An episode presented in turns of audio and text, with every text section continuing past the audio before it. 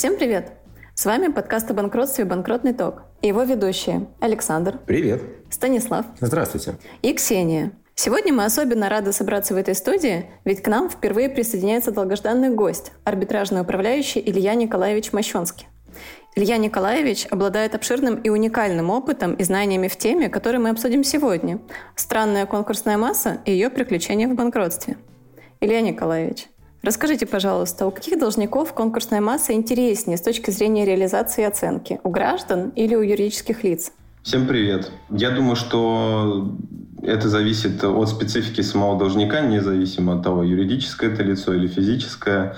А, но на моей практике, наверное, слово «странное» больше всего подходит к гражданам, поскольку при проведении описи квартиры должников ты порой натыкаешься на такие вещи, которые открывают тебе человека а, с новой стороны, поскольку именно в квартирах людей хранятся те вещи, да, которые могут охарактеризовать их максимально полно. Что касается юридических лиц, то на моей практике ничего, наверное, странного не было. Из специфического, то это были крупнорогатый скот, поскольку в отношении него много сложностей по обеспечению его сохранности, по утверждению порядка продажи с учетом необходимости Э, опять же, обеспечение сохранности крупного рогатого скота, особенно при отсутствии конкурсной массы. Поэтому из моей практики могу рассказать про такие особенности. Коллеги, можно я тогда задам следующий вопрос?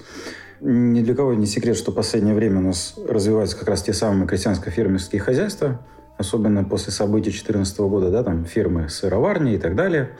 И я полагаю, что через какое-то определенное время мы, наверное, при очередном экономическом кризисе можем увидеть череду банкротств именно такого формата. И в таком случае вот я хотел спросить, а что это была за конкурсная масса? Это там были козы, коровы. Чем, скажем так, осложнялась инвентаризация? Там, не знаю, с лосо бегал их ловил.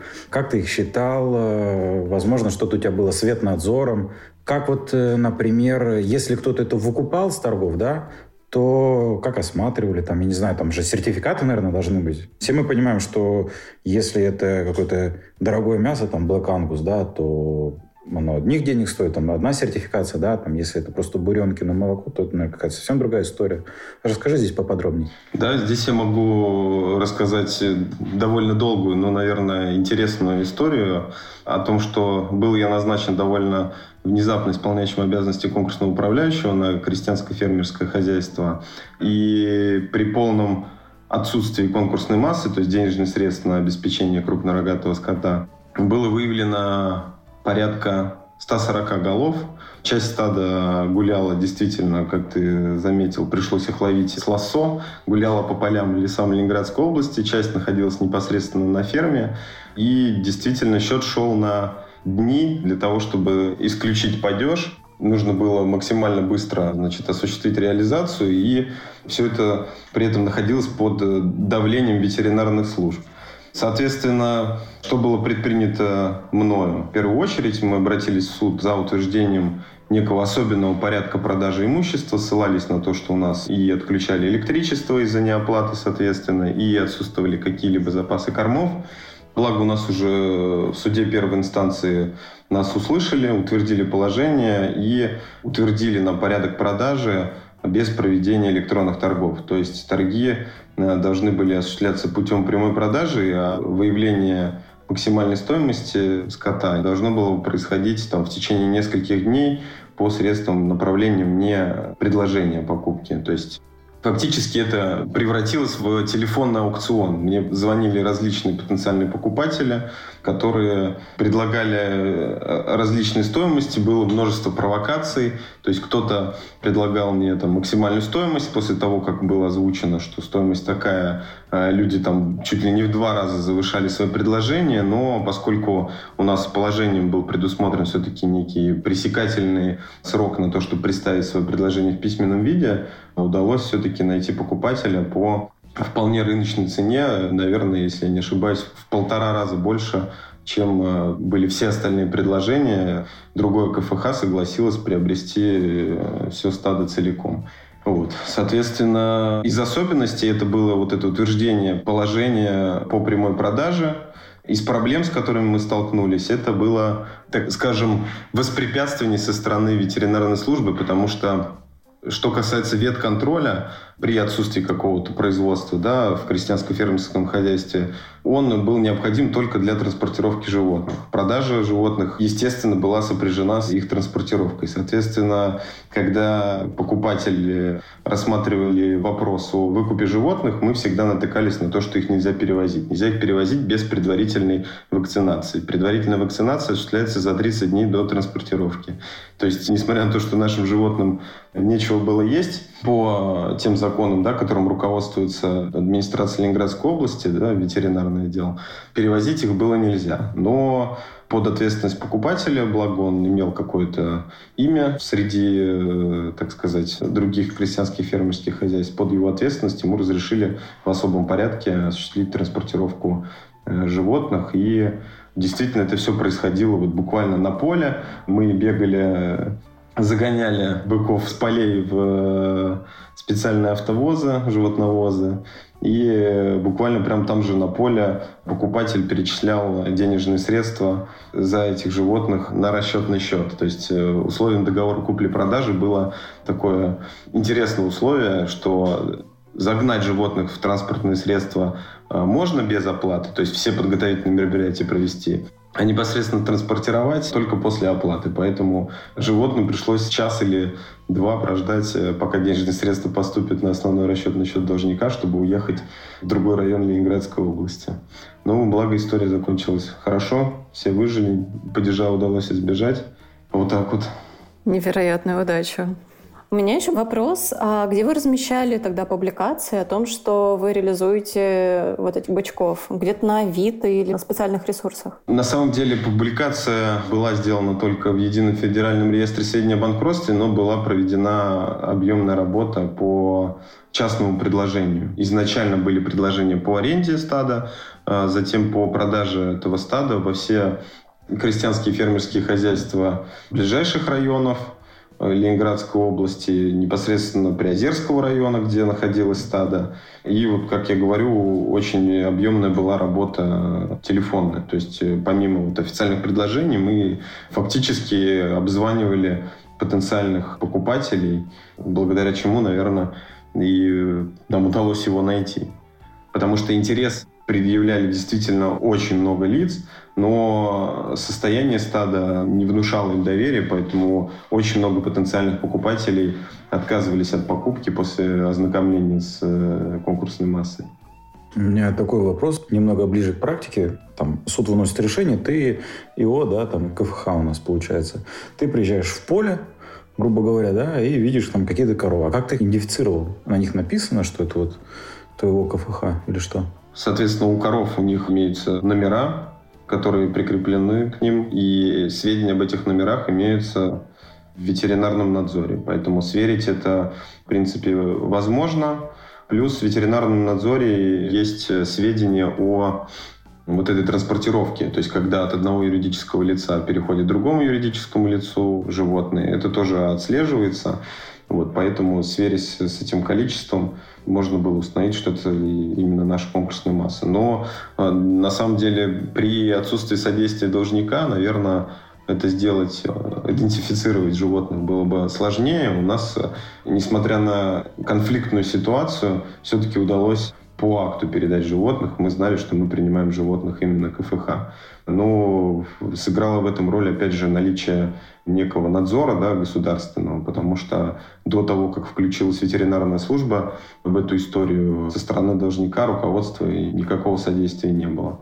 Как только уже появилась угроза реальная для падежа, то есть когда люди понимали свою ответственность, они, конечно, подписали акт прямо передачи животных для того, чтобы можно было их в дальнейшем реализовывать.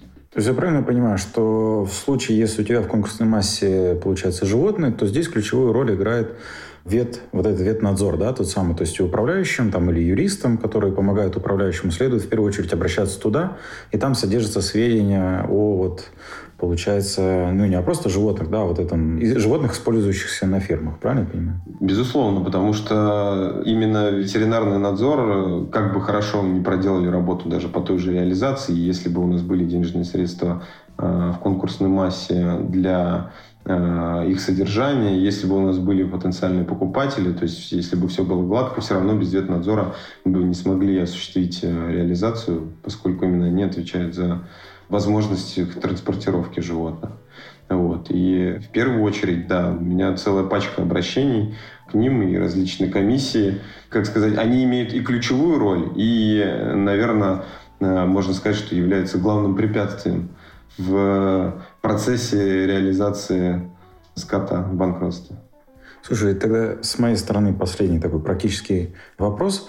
Когда ты утверждал положение, и вот что ты посоветуешь да, другим арбитражным управляющим, которые окажутся в такой ситуации, указать обязательно в этом положении, на что обратить внимание, чтобы суд, скажем так, да, оперативно разрешил эту историю? Ну, главные два, наверное, признака, которые были у нас для скорейшего рассмотрения этого спора, это угроза падежа, то есть отсутствие возможности кормить скот, и отсутствие энергоснабжения, поскольку, опять же, жизнеобеспечение коров и уборка навоза, и доение все работает за счет электричества. Без электричества, конечно, жизнеобеспечение не работает. Поэтому это такие были две вещи, которые позволили нам максимально быстро рассмотреть этот вопрос. Посоветовать я бы, наверное, на своей практике хотел включить в положение максимально точные условия вот определения цены. Потому что для меня э, вот этот некий телефонный аукцион стал действительно большой проблемой. То есть я круглые сутки э, там, практически находился на телефоне. Постоянно мне звонили люди, которые так или иначе хотели стать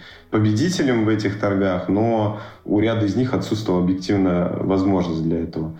Поэтому для себя мы определили порядок, что это будут письменные предложения на электронную почту. Ну, возможно, я бы подумал над тем все-таки, чтобы избежать вот таких вот, наверное, разборок в кавычках, э, я бы посоветовал все-таки как-то конкретизировать вот этот порядок, чтобы это был некий аналог электронных торгов, да, только без электронных торгов, без лишней формализации. Ну и с моей стороны тоже последний вопрос. А сколько времени у вас ушло между моментом, когда суд утвердил вот это вот положение, и моментом, когда уже Бычков загнали в транспорт и подписывался договор? Я думаю, что порядка месяца, наверное, между утверждением положения и непосредственно уже транспортировкой, но я хочу обратить внимание на то, что работа по продаже, несмотря на то, что положение еще не было утверждено, рассылка предложений и телефонные звонки, она велась заблаговременно, чтобы после того, как положение в случае его утверждения все-таки у нас вступит в силу, мы могли это сделать максимально быстро. Поэтому начали мы это все-таки заблаговременно, и поэтому нам удалось избежать падежа. А у меня тогда еще вопрос относительно обеспечения.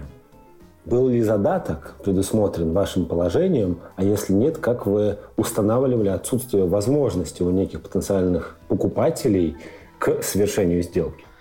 Задатка, поскольку у нас торгов не было, задаток у нас, соответственно, не был предусмотрен. Именно поэтому договором купли-продажи были предусмотрены вот такие условия, что животных мы разрешаем вывозить только после полной оплаты. То есть это производилось фактически день в день. То, о чем я сказал, установление отсутствия возможности ряда потенциальных покупателей приобретения скота, это скорее было ну, такая некая промышленная разведка, что ли, была проведена. То есть понять, что лицо готовит некую провокацию, да, удавалось там по ряду признаков. Но сам процесс продажи, он был э, сорганизован именно таким образом, чтобы это производилось день в день. То есть мы договаривались о том, что отгружаем в такой-то день. Человек гарантировал нам оплату, без которой животных нельзя было увезти. Поэтому Поэтому процесс продажи был организован таким образом, чтобы день в день осуществить все мероприятия и по оплате, и по отгрузке животных. То есть человек, который хотел бы купить э, крупнорогатый скот, не имея на это возможности, вряд ли пригнал бы да, 4 животновоза огромных на целое стадо. Фактически 12 часов гонялся бы по полю за ним для того, чтобы потом как-то воздержаться от их оплаты. То есть именно так и произошло. То есть мы 12 часов отгружали, и, естественно, потом была последующая оплата в этот же момент. Я так понимаю, обеспечительная функция задатка здесь э, нивелировалась тем, что затраты, которые нужно было бы понести для целей транспортировки, безусловно, не неслись бы тем лицом, который не имел намерения исполнять договор. То есть, Да. ну, собственно говоря, это некая форма обеспечения было. Фактически, да, это в случае невозможности бы исполнения, например, обязательств по договору купли-продажи с нашей стороны, это были бы его убытки. У нас так и было прописано, что все его подготовительные мероприятия, связанные с ветнадзором, и с арендой животновозов, и с арендой персонала по работе с животными, которого ужасно не хватало, это были бы убытки покупателя в случае неисполнения обязательств с нашей стороны и фактически, да, его, его риски. Ну, кстати, с точки зрения того, что при реализации некоторых видов конкурсной массы действительно необходимо содействие там разного рода публичных органов. У меня есть история на эту тему. Она связана с таким видом имущества, как объекты социальной значимости, которые, как известно, торгуются путем проведения конкурса, а не аукциона. И там у них небольшое отдельное регулирование предусмотрено законом о банкротстве. В частности, договор должен содержать обязательства покупателя по реализации там, энергоресурсов, например, по там, регулируемым ценам. То есть покупатель обязуется соблюдать все вот эти вот необходимые публичные ограничения и обязанности, которые накладывает владение подобным имуществом. Однако самой по себе активности конкурсного управляющего в подобных ситуациях бывает зачастую не всегда достаточно. В частности, мне доводилось участвовать в банкротстве, где управляющий встал на процедуру собственника ряда сетей вода и теплоснабжения, административных зданий, сопряженных с этими сетями, и многократно обращался к администрации муниципального образования, которая должна была ведать вот этими всеми вещами, вопросами, в том числе, куда поставляется вода и тепло. Однако администрация в течение более чем полугода уклонялась от ответа на данный вопрос и в итоге ограничилась коротким письмом, в котором указала, что данные объекты являются объектами социальной значимости. И все. И управляющему потребовалось еще полгода там, судебных разбирательств, чтобы получить от администрации не просто письмо, но некоторое постановление, которым администрация признавала объекты объектами социальной значимости, однако, опять же, не раскрывала то, на основании каких признаков был сделан соответствующий вывод. И это, конечно, с точки зрения конкурсного управляющего и кредиторов должника существенно затрудняет весь процесс, потому что начинаются расходы на суд, на проведение экспертизы, на выезд, на заключение специалиста. И в этом смысле хотелось бы, конечно, призвать органы государственной власти максимально содействовать управляющим в делах о банкротстве. Относительно вот моей ситуации было абсолютно аналогично, поскольку после того, как неделю обивая пороги администрации Ленинградской области и моих ежедневных письменных обращений относительно ситуации в крестьянско-фермерском хозяйстве, я услышал ответ от, не буду называть фамилий, должностного лица соответствующего, категорическое «да» по поводу транспортировки животных и содействия полного нашей ситуации. И, естественно, затребовав это категорическое «да» в письменном виде, получил категорическое письменное «нет», поскольку есть их законы, которые для них применяются, которые обойти они не могут. Поэтому здесь Следует обращать внимание на ту специфику, что устные и письменные обращения да, и ответы на них, они могут полностью противоположно отличаться.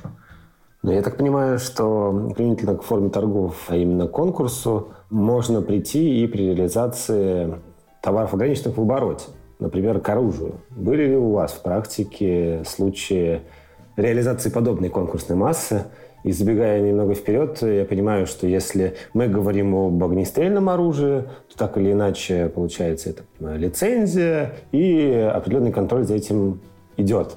А если речь идет о чем-то более экстравагантном, например, копья или мечи, в моей практике холодного оружия не было, за исключением одного кортика который при обнаружении в квартире и проведении описи мы вызвали сразу полицию. Участковый изъял, там и кортик, и пистолет типа наган.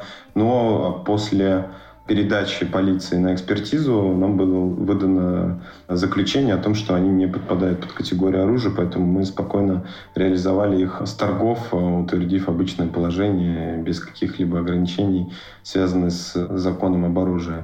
Что касается моей практики, в принципе, связанной с оружием, меня ни разу к сожалению, не доходило до реализации, несмотря на то, что должников был целый ряд, у которых в собственности находилось оружие, судя по ответам государственных органов из Росгвардии. Но никогда не доходило до реализации, поскольку реализация оружия без содействия должника на мой взгляд, в принципе невозможно, поскольку изъять оружие, удостоверение на него выдается именное, то есть владеть им, держать его в руках, грубо говоря, может только владелец, поэтому финансовый управляющий не может э, даже при проведении описи или даже при передаче ему этого оружия не может его взять, не нарушая федеральный закон об оружии. Поэтому в отсутствии содействия стороны должников и неких манипуляций, да, то есть утверждение некого специфичного положения, э, о том, как оно должно реализовываться через комиссионный магазин или непосредственно должником должно осуществляться продажи, да, то есть там ознакомление с имуществом и вот эти формальности. Без содействия должника реализация оружия в деле банкротства невозможна, поэтому при отсутствии такового это фактически должно касаться вопроса о несписании, неосвобождении его от долгов, но каких-то принудительных мер здесь, на мой взгляд, применить нельзя. Но у меня сразу такой вопрос. А если тебе должник содействует, то это оружие должно у него храниться, либо ну, сдается в какой-то арсенал, которому там доступ по согласию, например, управляющего. Ну, когда торги там, например, начинаются еще что-то. Здесь, э, на мой взгляд, только два варианта. Первое, оно хранится у него, поскольку выдается разрешение, так называемое РОХа, где прописано, что только он может держать в руках это оружие.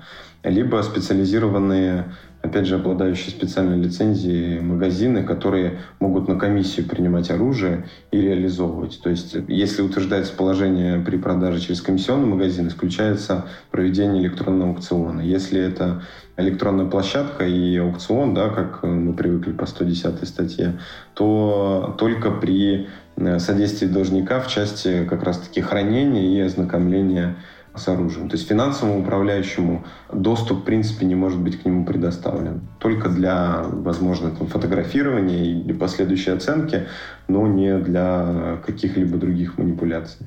Такой сразу вопрос. Вот он его хранит, это оружие. Должен ли ему финансово управляющий выделять какие-то денежные средства на содержание оружия? Ну, гипотетические, там, его там, там, не знаю, надо смазывать маслом, там, да, чтобы оно не ржавело, а масло нужно какое-то дорогое. Ну, просто моделируем ситуацию. Нет, я думаю, что каких-то расходов, связанных с э, хранением оружия нет, если оно хранилось изначально по всем требованиям закона об оружии. То есть, если есть сейфовое оборудование, которое изначально приобреталось должником для того, чтобы его туда поместить, если оно не хранилось э, в сейфе, ну, то есть это те расходы, не которые должны быть понесены да, в каком-то текущем режиме, они должны были быть понесены должником при его приобретении. А какие-то расходы, связанные вот именно с хранением, на, на мой взгляд, отсутствуют в принципе. Такой вопрос сразу. А если должник тебе воспрепятствует, да, то есть он не передает, уклоняется от этого, какие последствия этого, как в арбитражном да, процессе в рамках банкротства, так и, возможно,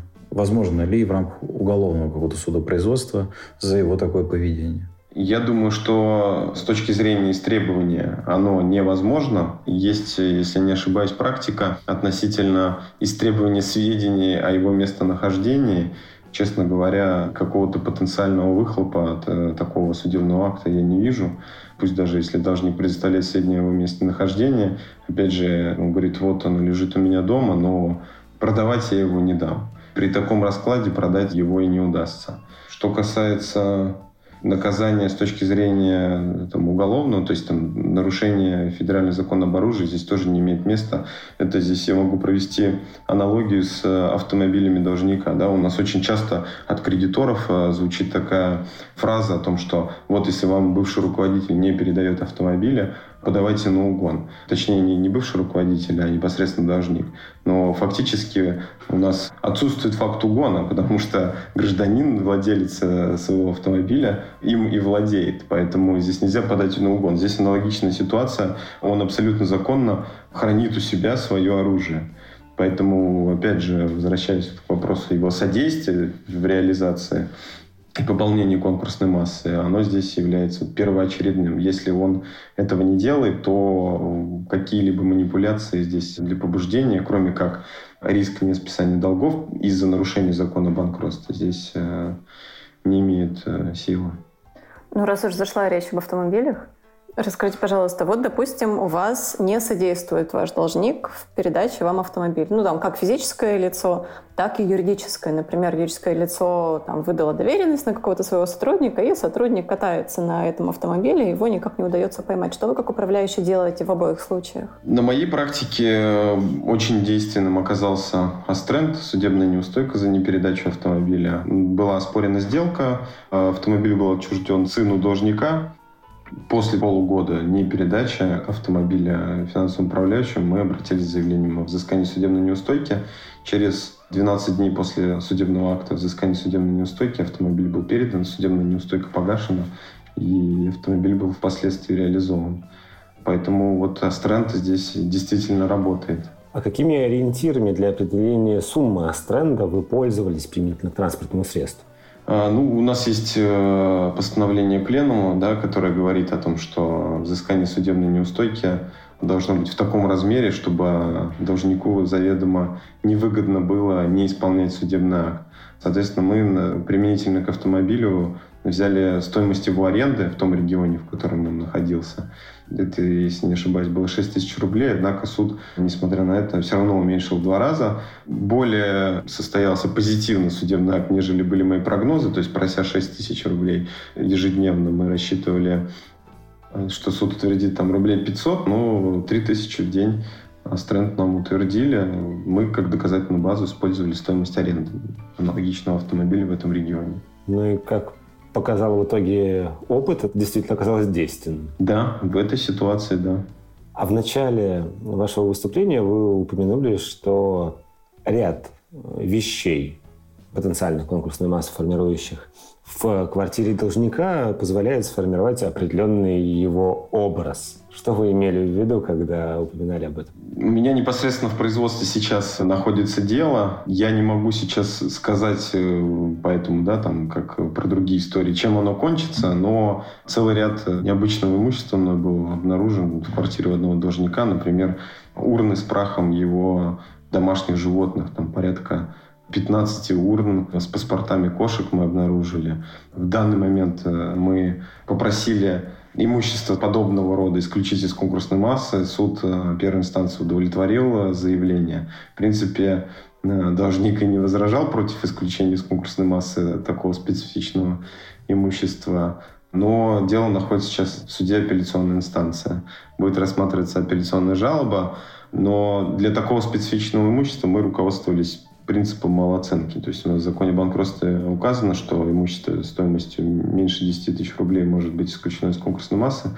Мы исходили из того, что реальную ценность да, имущественную, прах домашних животных никакую не имеет, кроме как для самого должника. Поэтому, наверное, руководствуясь теми же принципами, которыми руководствовался законодатель, внося в 2021 году изменения в 446 статью Гражданского процессуального кодекса об исключении о наделении исполнительским иммунитетом домашних животных, мы руководствовались этим же принципом, прося суд исключить э, такое имущество из конкурсной массы.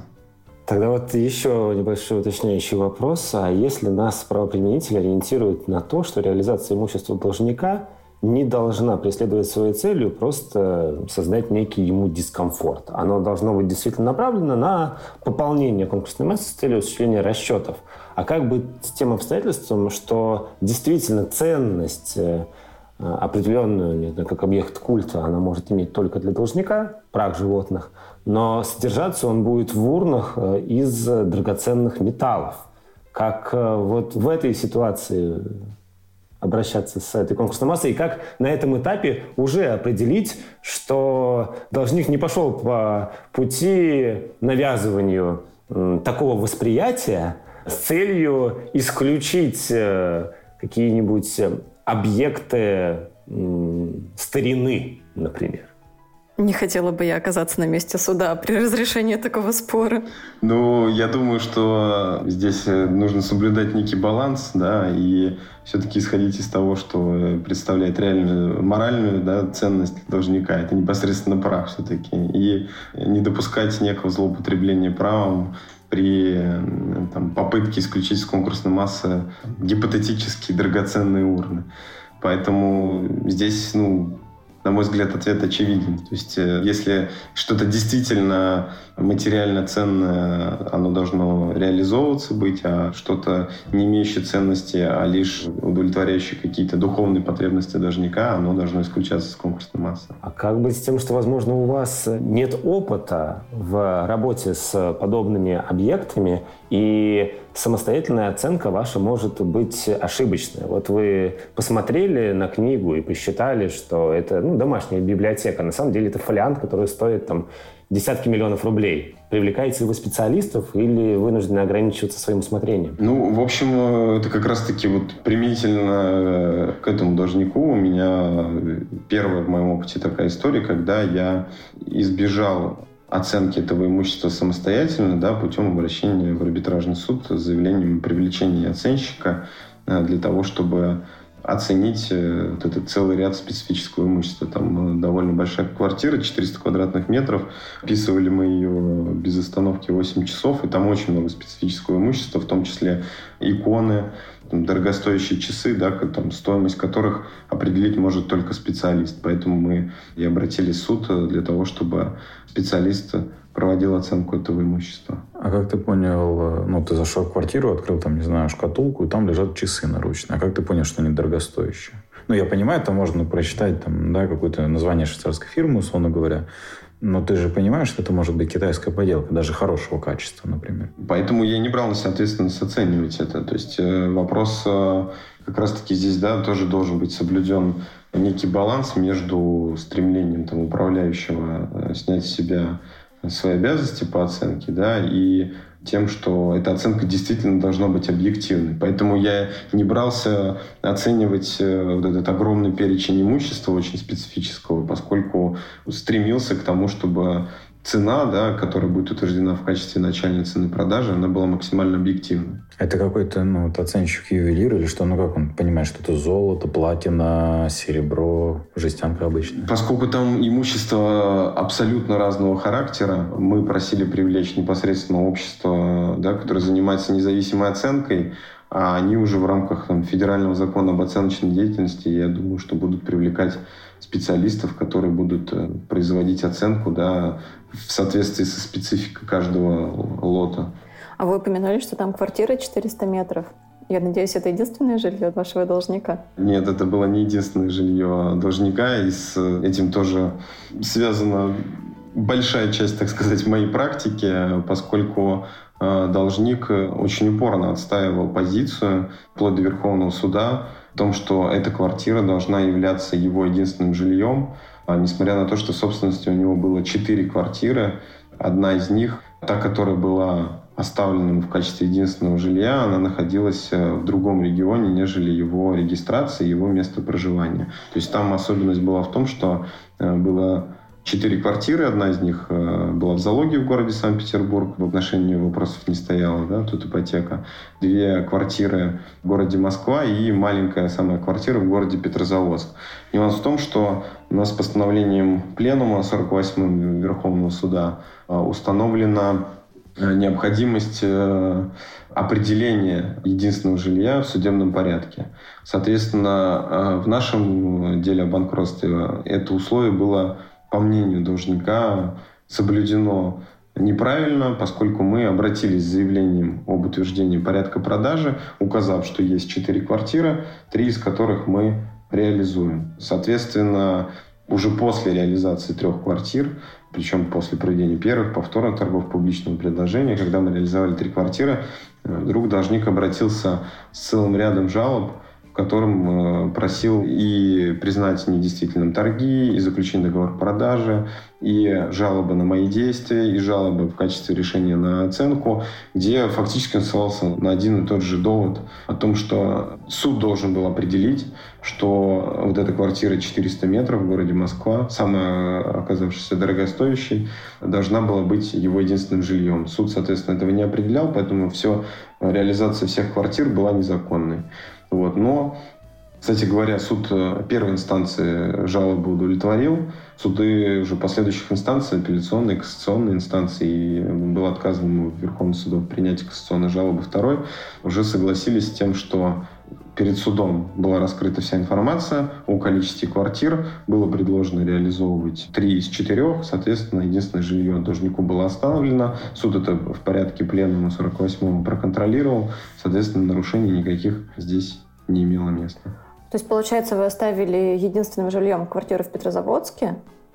А чем вы руководствовались, когда принимали это решение? Стоимостью. Только стоимостью. В том случае я, я руководствовался только стоимостью. Опять же, я не определял. Здесь э, вот существенным является факт э, того, чем я руководствовался при оставлении этой квартиры. Я ему эту квартиру не оставлял. Все-таки я исходил из того и в отзывах на своих жалобах писал о том, что это было сделано судом, когда суд разрешил продавать три квартиры из четырех. И суду я представил предложение о том, что надо продавать квартиру одна из которых была оценена в 300 миллионов. Я уже не помню, ну, была в итоге реализована за 90. Залоговую мы, в принципе, да, не обсуждаем. И вторая квартира в городе Москва была продана за 16 миллионов. Квартира в Петрозаводске стоила порядка трех. То есть мы суду представили сведения о том, что есть три квартиры, которые даже не в разы, да, а там десятки раз превышают стоимость той, которая потенциально предлагается как единственное жилье. Потом у нас да, пошла практика о том, что вот роскошным жильем после выхода Конституционного суда определение о том, что в пределах э, одного субъекта, ну, населенного пункта, вернее, должник должен оставаться. Но здесь действительно главным фактором была стоимость, потому что тогда еще вопроса о неком переселении, там, продаж квартиры для того, чтобы приобрести другую в этом субъекте не стояло до вынесения этого определения Конституционного суда. Поэтому выбирать нам приходилось из четырех имеющихся квартир. И выбирали мы, естественно, по признаку их стоимости. Можно только процитировать слова знаменитой песни «Никого не жалко, никого». Я хотел бы тогда уточнить, э, ведь э, те ориентиры, которые нам дали высшие судебные инстанции, включая Конституционный суд, сейчас действительно с точки зрения замещающего жилья не предполагают возможности его приобретения в регионе, отличном от региона места проживания должника. Но в ситуации, которую вы описали, речь о замещающем жилье фактически же и не стояла. Это и так его жилье. И, соответственно, здесь регион, в моем понимании, не должен был иметь ровно никакого значения. Остается объект недвижимости, в котором он по-прежнему может проживать. Пускай это и будет сопряжено с переездом условно, но в его же собственную квартиру. Все верно, и поэтому никаких, э, так сказать, здесь противоречий да, определению Конституционного суда я тоже не вижу, поскольку будучи собственником этой квартиры, он, очевидно, имел к ней интерес. Те доводы, которые озвучивались да, в ходе рассмотрения обособленного спора относительно того, что он сам там не проживает, что там проживают некие родственники, они в первую очередь не нашли никакого доказательного подтверждения. То есть э, это были просто голословные доводы. Да, и поэтому нам приходилось руководствоваться только тем, что у должника есть четыре квартиры в собственности, и поскольку он является их э, действующим собственником, ко всем из четырех квартир у него есть некий интерес, значит, мы, соответственно, в судебном порядке да, рассматриваем вопрос, какую из этих четырех квартир оставить, не обращаясь вот к этому термину «замещающее жилье». Ну, я просто не соглашусь с вами, что, грубо говоря, да, это не по-человечески, мне кажется.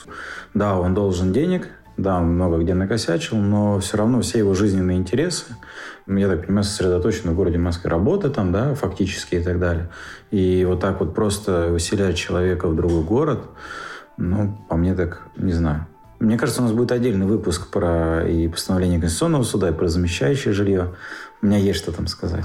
Не могу позволить тебе сказать финальную фразу по этому поводу, потому что мне так кажется, что процессуальная активность должника в деле о его собственном банкротстве – это ключевой способ, э, которым он может защищать свои интересы. И если ты, будучи должником в деле о банкротстве, знаешь, что у тебя огромная квартира в Москве, никак не участвуешь в деле, никак не пытаешься просить суд о том, чтобы он учел твои интересы при утверждении порядка реализации, то в этом смысле, к сожалению, человек несет бремя своего бездействия. Просто все относительно. Для тебя 400 квадратных метров, может быть, это огромная квартира. А для кого-то 1000 квадратов – это, ну, так, сарайчик.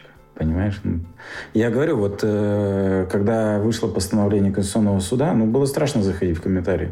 Многие писали, что двухкомнатная квартира за 9 миллионов – это роскошное жилье. Ну, сходите в Питере, купите. Где вы ее купите? В Рубацком где-нибудь? Я здесь э, соглашусь с Ксенией относительно необходимости вот этой процессуальной активности. Да? То есть, э, как бы там ни было, я не буду судить действия или бездействие там, конкретного лица и, в принципе, да, должников. Но здесь речь идет о том, что при наличии задолженности и наличии нескольких объектов мы даже не берем их свойства. Роскошные они, не роскошные, неважно.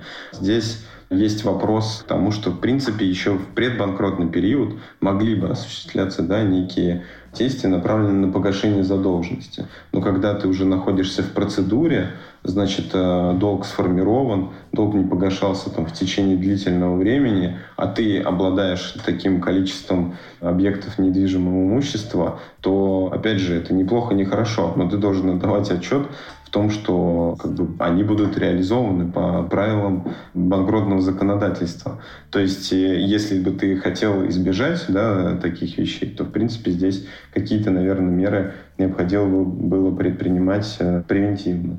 Не, ну я же говорю о том, что можно было продать этих 400 квадратных метров и поселить его в той же Москве, ну, там, 40 квадратных метров. Не знаю, мне очень эти истории кажутся людоедскими, в том числе с замещающим жильем и так далее. Я понимаю, что у нас злые кредиторы, они получают 5 копеек на рубль и так далее, но сегодня мы кредиторы, а завтра мы должники. То есть почему-то мало кто ставит себя на две стороны как бы, да, этого процесса. Постучи по дереву. Ну что, у меня финальный вопрос, Илья Николаевич. Про алкоголь. Давайте про алкоголь. Давайте про алкоголь. Задавай. Доводилось ли вам обнаруживать вот в этих вот жилых помещениях ваших должников коллекции дорогостоящего алкоголя? Или вообще, в принципе, как-то его реализовывать в процедуре банкротства? А, нет, такой практики у меня не было. Доводилось э, при проведении описи действительно встречать, но поскольку, опять же, относительно да, там, всей имущественной массы и относительно огромного реестра требований кредиторов, э, данные там полуоткрытые бутылки э, с алкоголем мы просили исключить из конкурсной массы, поэтому не могу поделиться какой-то интересной практикой. Ну, я так понимаю, что даже если бы они были э, закрыты, все равно реализация была бы невозможна, поскольку это тоже э, весьма ограниченный в обороте товар, так или иначе. Просто алкоголь эгоиз и прочие нюансы, которые, очевидно, не присущи физическим лицам без статуса ИП и получили соответствующую лицензию. А пробовал, чтобы оценить? Ну, там дорогостоящий, нет? Ну так. Нет, не в моих правилах. И на этой ароматной ноте э, предлагаю завершить этот выпуск. Спасибо вам огромное, Илья Николаевич, что зашли в наш подкаст. Мы были очень рады. Надеемся, что вы придете еще и расскажете еще больше невероятных историй. А на этом у нас все. Дорогие слушатели, спасибо, что дослушали выпуск до конца. Мы все еще очень молодой подкаст, поэтому будем особенно благодарны за каждый ваш лайк и каждую подписку на наши выпуски. Если вам нравится то, что мы делаем, расскажите о нас друзьям и коллегам. А если что-то не так, обязательно напишите в комментариях или на электронную почту. До встречи. Спасибо вам за приглашение. Обязательно вернусь еще. Еще услышимся. Ни одно животное при записи подкаста не пострадало. До свидания.